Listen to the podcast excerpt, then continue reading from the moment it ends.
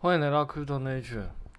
OK，最近那个虽然说市场的波动其实还好，然后也看到价格不断的在往下修，但是事实上还是有一些事件可以，诶，就是蛮有趣的，可以跟大家一起分享这样。嗯，首先其实大概就是币安的部分，币安在嗯礼拜礼拜礼拜五的时候，然后它它。出现了一件事情，就是它的桥 B BSC 的桥看起来被骇客找到漏洞，然后害了大概有一亿美金。目目前看到的啦，那之后会不会有就是有调整，其实不太知道，因为币安其实后来就就有在紧急的去做抢修的动作，所以后续真实的损失数字其实可能要等到后后面才会知道。但这件事是在这件事情上有两个地方，我觉得。嗯，还蛮值得拿出来，就是讲一下。第一件事情就是，当然，币安在发生这件事情之后，嗯，他马上就让 BSC 去做停机。那这件事情其实就还蛮讽刺的，因为在去年的时候，其实在 BSC 上面也有类似的事情发生，叫做 Qubit。那那个时候呢，其实也是有将近一亿美金的。的金额算是被盗，那呃很多用户就会想说，希望币安可以停机，然后想办法把这些钱先追回来，至少不要让骇客把这些钱从花链桥上转出去嘛。可是币安那时候没有，他就是说那个 BSC 是属于去中心化，是属于社群营运的，所以他们没办法做停机。但这一次呢，他们在就是发生之后就马上停机，所以看起来那个损失可能会。呃，会进一步降低的，因为他可能后来似乎是会将骇客的地址冻结，所以他就没办法做后续的操作。看起来可能这个样子啊，当然一样，这个这个事件其实可能现在讨论都稍微早了一点，所以我也不会去就是先下一个结论说哪一方一定是错的，但就是目前。以目前的状况来说，我们可以看到第一个状况是这个样子，就是他在之前其实其实有类似的状况，但是他那个时候就没有停机，所以让骇客慢慢的把钱从花链桥里面转走。但是这一次他其实就是很立即的停机。我觉得，我觉得其实从反向也可以去看得到，其实币安是有能力去控制 BSC 的开机跟停机的。我觉得这一点算是。我也不会，我也不会说中心化的东西一定不好啦，只是说，就是你知道，这其实就代表，其实整个币安链它的，它其实是没有什么去中心化的元素的，因为可能就是币安他觉得，哎、我应该要开起来就开起来，我应该要关起来就关起来，或者说损害到他自己的利益，他就会关起来啊。当然，我觉得这其实对一间公司来说是很正常的嘛，因为今天 BSC 很多 BNB 都是他的。就是就是他可能很多资产都是挂在 BNB 下面的。那假设今天 BNB 被盗走了，那他可能后续要拿出来赔，对他来说，他就是一定会有损失嘛。所以从公正角度来说，我觉得我觉得是一件嗯，算是蛮合理的一件事情。可是对于去中心化的粉丝来说，可能就不是那么的好，因为你就知道，其实 Bn 它是有能力可以去掌控 BSC 要开机还是关机的。那第二件事情呢，其实就是骇客的手法。在这件事情发生之后，在某一些群组上面有贴一个 Twitter，那这个 Twitter 是一个算是一个账号，一一一个账号里面，他公布一些他目前对这一起攻击的一些分析。那我就觉得其实真的还蛮厉害的。我说实话，虽然说我自己已经尽可能的花我能够调配的时间，然后去看很多一些区块链的东西。包含如果你有在看我文章的话，其实可能就会发现，其实我会去看很多就是不不一样的那个 project 里面的 code，然后去做一些注解。那很多时候其实不是为了给别人看，只是单纯是为了给自己看，就是因为你看多了，你总是会忘记。那嗯，假设你今天看了 A 专案，那可能在这个时间点你觉得还 OK，就是嗯算是有一点熟悉度。那可能你必须要去看一下 B 专案 B 专案的时候。那过一段时间之后，你再回来看 A 专，你大概就很有可能，你可能就嗯不太知道自己当初到底看了什么东西。这个时候，我们就会需要就是有一些笔记来辅助你说，诶，其实你当初看的这些东西，然后这些东西可能就是可以帮助你去做一些回忆。我觉得在我做了很多笔记，可能都是写了很多文章，可能都是为了这个目的而做的啦。所以当然这些东西相对来说，对于大部分人来说，不是那么容易去阅读啦。啊，我也可以理解啊，反正这个就是他的客群可能是某一些非常 niche 的人。Anyway，反正我自认为其实我已经看了不少。但是在这件事情上面，其实我一开始看那个课的时候，我还是一样完全抓不到他到底写什么。我觉得真的是，嗯，真的是很厉害啦。我觉得真的是高手，真的是在很多地方都会都会出现，而且他们都默默在耕耘啦。这件目前看到的他公布的这些手法来说，我先简单就是描述一下，他大概就是因为他在。他在做那个跨链桥交易的时候，他会使用那个一种资料结构去储存你交易的签名。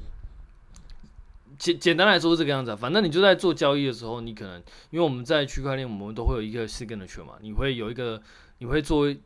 对这个这笔交易做一个签名，然后证明就是这一笔交易是你发起的。然后在这件事情上，它有点像是去仿制这个签名。然后让跨链桥的验证的验证的那个方法就是 pass 过去。简单来说，就是你原本是你自己签名的，然后验证，然后确定是你，然后他才会过。原本是这个样子，可是他比较像是他去仿造了别人的签名，然后让跨链桥就是也过了，所以他就可以把东西转出去。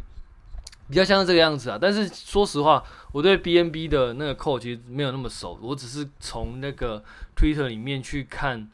他的解析方法，然后大概的去了解一下，可能他是怎么做的。那目前看起来，他就是去伪造他的，或者说去去用暴力的解法去产生出一个签名，然后让这个签名让。跨链桥觉得，诶，这个签名是合法的，然后就让钱就是从转走的。目前看起来漏洞可能是这个部分，那嗯，就会衍生出一个问题，就是所以是这个嗯，BNB 本身的跨链桥的协议有问题，还是你在产生这个签名 h a 的时候有问题？嗯，因为它产生这个签名的 h a 的工具其实是来自 Cosmos 的一个 library，所以那个时候我在一些群组里面也有跟大家一起讨论说，诶，奇怪，到底是这个 Cosmos 的 library 有问题呢，还是其实是在 BNB 圈的呃它的实作上有问题？但是因为 BNB 圈它里面的跨链桥的协议，这个应该是用 Smart Contract 做的，那这个 Smart Contract 呢，我们找不到开源的版本，所以也不知道它怎么做的。所以我们就用既有的 Cosmos 的 SDK 去探讨说，因为因为我们只有这个嘛，我们就去看说这是不是生成的扣或者说生成签名的方法有什么错误。因为假设它生成的方法有错误的话，其实它就会对于目前很多加密的方法就会造成一些影响。因为你你既然在这地方可能有问题的话，那其实假设它实作没错的话，那就可能代表它本身的理论方法可能会有问题。呃，原则上就是这样。那所以那个大师就在讨论说，到底是因为什么原因？那后来就是大家的想法可能都是比较偏向于 Cosmos SDK 的 library 本身可能比较没有问题，问题可能是出现在验证的时候，就是它验证可能不一定验证的完全，然后让嗯一些东西没有检查到就直接过去了。目前看起来得到的结论应该是这个样子，但是。你说后续会不会有什么改变呢？其实我觉得还是可以，可以再继续观察，因为接下来就会有很多 security 的公司会常，就是去重复的去做验尸的动作，然后到时候可能就会有更清楚的报告。那那个时候我们才可以再用更比较肯定预期去看待这件事情，说哦，所以应该是哪里有错。那目前来说，就只是大家网友自己去呃看，然后自己去就是用猜的，所以这个结论不一定是正确的，就是给大家当参考啊。但我从在这个讨论过程中，我觉得印象最深刻的就是，其实我觉得大家都很厉害，就是其实，嗯，很多时候真的是你，你以为你自己已经很努力了，然后想办法每天都去看一些东西，然后想办法充实自己，但事实上，殊不知其实可能还有人比你更努力。我看到那个 Twitter 账号，就是他的，因为他在某一个 Telegram 里面有出现，然后我就看，然后上面写 The God of Code，那个写 code 的神哦，真的是很屌的一个称号。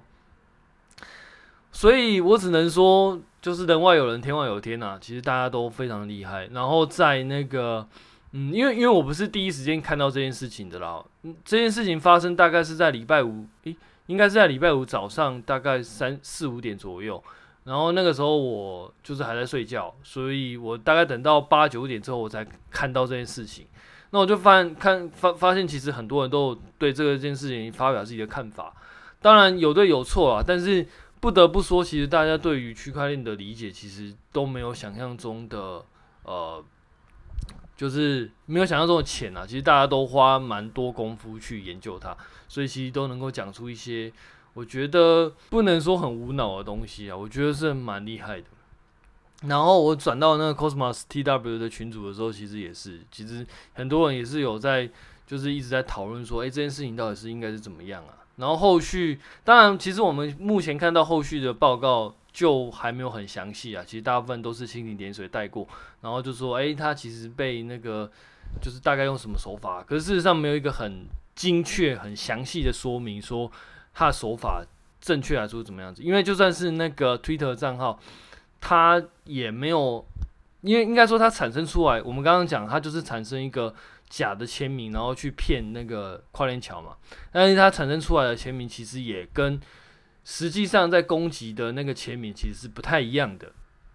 他只是说大概是用这个手法，但是他其实也没有完全一模仿造出那个攻击所用的的 hash，所以我觉得可能还是会有一些变化啦。但嗯、对我来说就是真的大家都还蛮厉害的，所以其实我们自己也要加油啦，就是。其实你以为你以为你已经够努力了，但殊不知其实别人比你更努力，而而且别人可能还比你更有天分，那是最可怕的一件事情。好，变的部分我们就分享到这边。那如果后续的进展，我们再跟大家 update。那还是要再重新就是重新宣导一次，就是我们现在讲的东西其实都是第一手，算是算是很第一手的消息了。然后这样的评论其实不见得是对的。都必须要等到后续再有更多人去做验证，然后去更多去思考，然后对这个东西去做下判断，我们才能更精准的去看待这件事情到底是因为什么原因。目前这些东西其实都算是属于呃非官方，就是一个网友网友间的猜测，就是大家因为因为很因为毕竟我们并没有 BNB 桥的扣嘛，所以其实我们不太知道他到底是他到底是怎么做的，至少我目前还没看到啊，所以。嗯，一来就是我们资源有限，资讯有限，然后很多东西都是用通灵，就是你在不知道什么情况的状况下，然后用你的经验去猜，都是用这样的，都是用这样子的方法去，就是去讨论出来的，所以不见得这个答案是对的，所以给就是给大家当参考啊，然后不要觉得这样讲就一定是对的，因为可能后续还会有一些不同的变化，那我们就不太知道。就等到后续再看看，就事情是怎么样发展的。好，那我们接下来再分享一些另外一件事情。另外一件事情就是，其实也算是程式的事情啦。那嗯，在另外一个群组里面呢、我就跟一些嗯，我觉得很厉害的那个写城市的高手，然后前几天在讨论 Polkadot 跟 Cosmos 还有 ETH 之间的关系。首先，其实嗯，因为因为我自己最近有开始在看一些那个 ETH 二点零的部分，尤其是 ZK Rollup 的部分。那嗯，我们先简单就就是先大概的描述一下目前这三个之间它的发展。首先，ETH 目前就是二点零嘛，那二点零其实它就会很多所谓 Rollup，不，比如说像 Polygon，比如说像 Optimus，比如说像那个啊、Arbitrum，还有那个 ZK Rollup、ZK Sync，其实这些都算是。呃，ETH 二点零的一些架构，或者说像侧链，那这些侧链其实都是为了辅助以太坊而做的，就是有点像是在扩容专案。所以某种程度上来说，我觉得 ETH 二点零其实也算是一种跨链，就是一种多链的架构，因为它不是由 ETH 一条链去做组成的，它可能就会有一些其他其他所谓的侧链去帮忙它做一些交易的部分。那就像我们一开始曾经有讲过的，在上古时期有讲过，就是本来你可能只有一个球场里面只有一个出口，然后变成很多出口，然后很多出口里面就可以去处理掉同时间在球场里面要出去的人，他可以从不同的出口出去，所以相对来说他就会比较容易去做 handle，因为它可以同时间容纳更多的人就的进出。我我自己觉得 ETH 二点零其实某种程度上它也是算是一种跨链的协议，事实上也是因为它有很多桥可以在 OP 或者说 ARB 里面跟主网里面做连接，但它本身的部分还是以 ETH 为主，其他部分比较像是 ETH 的 support 的一个呃存在，所以它的概念比较像是其他其他的链是为了 support ETH 的，就是运行而存在的。那在 Cosmos 跟那个 Polkadot 里面，他们的不同的链其实就是一些独立的存在。简单来说，尤其以 Cosmos 最明显，就是每一条链它接上去跟不接上去，其实对于链本身并不一定会有很大的差别，因为对他来说，接什么东西其实并不一定是一个很大的重点。他只要接着，他只要有办法容纳那个 protocol，他接上去，他就能够在这个。跨链的协议里面做操作，但如果他要离开的话，其实，嗯，会有一些影响。可是，如果我们先撇除掉一些状态改变影响的话，其实它相对来说是比较自由一点的。嗯，然后在那个 Polkadot 的话，它的耦合度就比较高一点，因为它它的平行链使用插槽接上去之后，它的共识就会跟。那个 Polkadot 里面共识连接在一起，就是会他们会共用一个共识里面去做做操作。所以假设今天离开这个共识，原来这个那个平行链它可能本身并不一定能够就是起一个呃作用，因为它本身不一定会有共识嘛。那在这个状况下，它可能就不一定不一定可以自己 work。那在这一点的话，其实我们就可以看到在那个。各种不同的链就会有一些相同跟相异点，比如说我们刚刚讲的 ETH 里面，他们很多侧链，那这个这些侧链可能是为了为了扩容，为了帮助 ETH 而存在，所以他们会有自己可能会有自己的共识。那嗯，但是那个虽然说 Polkadot 他们本身都都是呃一条链，但是他们其实是并没有。并不一定会有自己的共识，比如说像 p o k a d o t 可能就没有自己的共识，但是它是属于一个那个 application chain，它它每一个链其实都当做是一个不同的 application，它用 application 的形式去做这一条链。那其实，在这一点上，Cosmos 也是一样，就是我们之前有提过 Osmosis，它就是一条 application 的 chain 嘛，它就是专门做 DEX。但是呢，其实我们只要把这些 application chain 把它做更多事情，比如说它里面可以做 smart contract，比如说它里面可以就包含更多协议的话，它其实就跟一条一条就是像 OP 这样的链其实也没什么不一样，所以比较像是他们的哲学上或者说设计上不太一样的差别，但实但实际实作上他们的相似度，我自己觉得算是蛮高的。所以总结一下，目前小总结一下，就是在 ETH 上面，他们的链其实是。比较综合的，也就是说，他们目的不是为了做 application，他们的策略目的是为了 support 以太坊。但是在 Polkadot 跟 Cosmos 里面，他们的链是平行链，或者说的那个跨链的链，其实都是一个 application 的存在的。可是这个 application 其实，假设它包山包海的话，它也可以做跟 OP 跟 ARB 一样类似的功能，因为它什么都做嘛。其实像现在有，其实。我们也不能说像 Cosmos 或是 Polkadot，他们永远都会成为一个很功能很纯粹的 application 链。其实我觉得也不太一定，因为当你的假设这条链发展的很好的话，你其实就会开始功能会一直一直叠加上去。比如说你一开始是做 DX，那后来你可能想要做借贷，那你可能想要做 option，或者说你可能想要做那个期货，啊，你就会一越叠越多，越叠越多，到最后你其实就跟 ORB 或者 ARB 其实是一样的意思。所以我自己觉得比较像是责任分工跟设计上不同的差别。这在在这一点上，我觉得比较像是这个样子。然后呢，我们接下来就是我朋友他有在提出另外一个观点，就是他觉得在以太坊里面，你的 stake 跟那个 validator 绑得太紧。可是，在那个 p o k a d o 里面，它会有 Nominator 跟那个跟 Validator 去做耦合，所以他会认为，其实，在 Polkadot 里面，他会把 Stake 跟 Validator 的责任分，会把它拆开来看。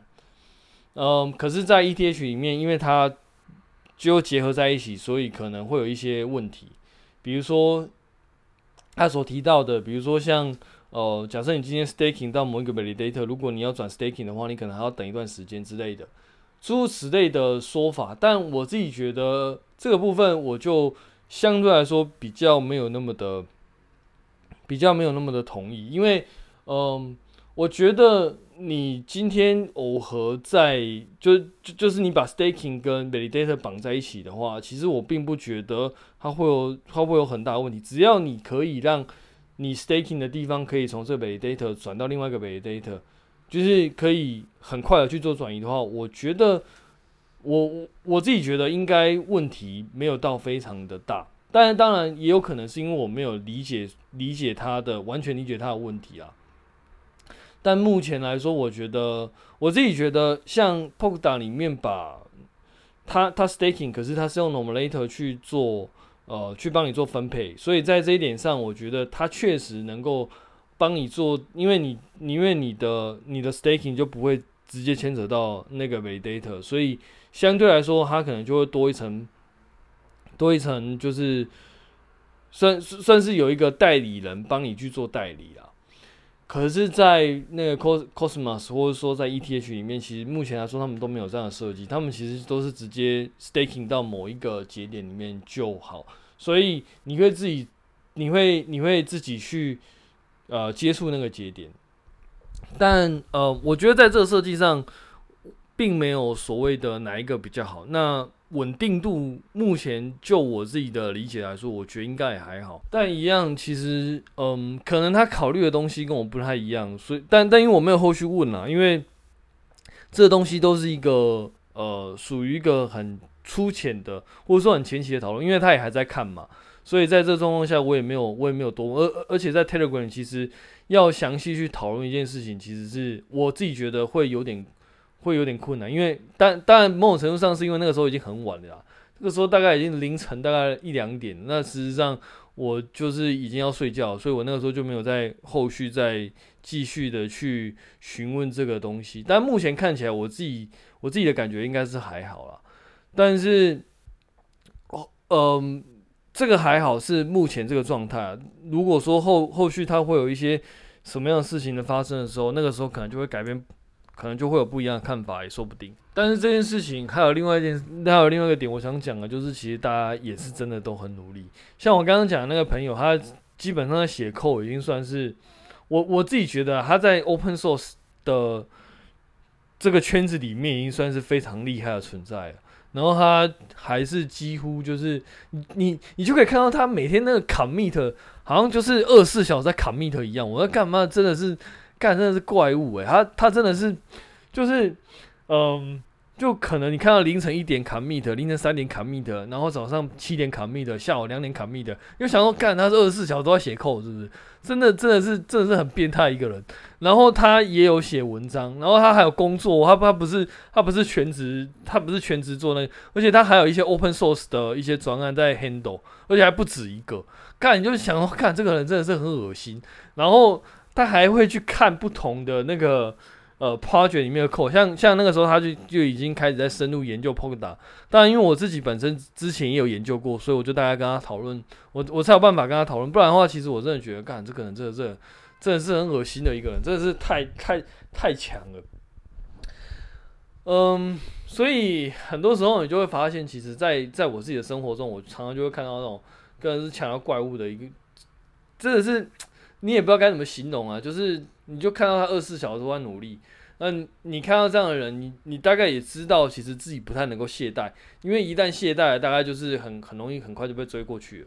我觉得，嗯，我觉得这个是事情真的是很可怕。当然，之所以可以像像我自己之所以可以这么的花这么多时间在上面，某种程度上就是因为我自己对这件事情是蛮喜欢的，所以才会做到这样子的努力。但是我只能说，其实当你看到自己觉得自己已经诶、算是蛮努力的时候，其实你也可以看到，其实其他人可能比你更努力。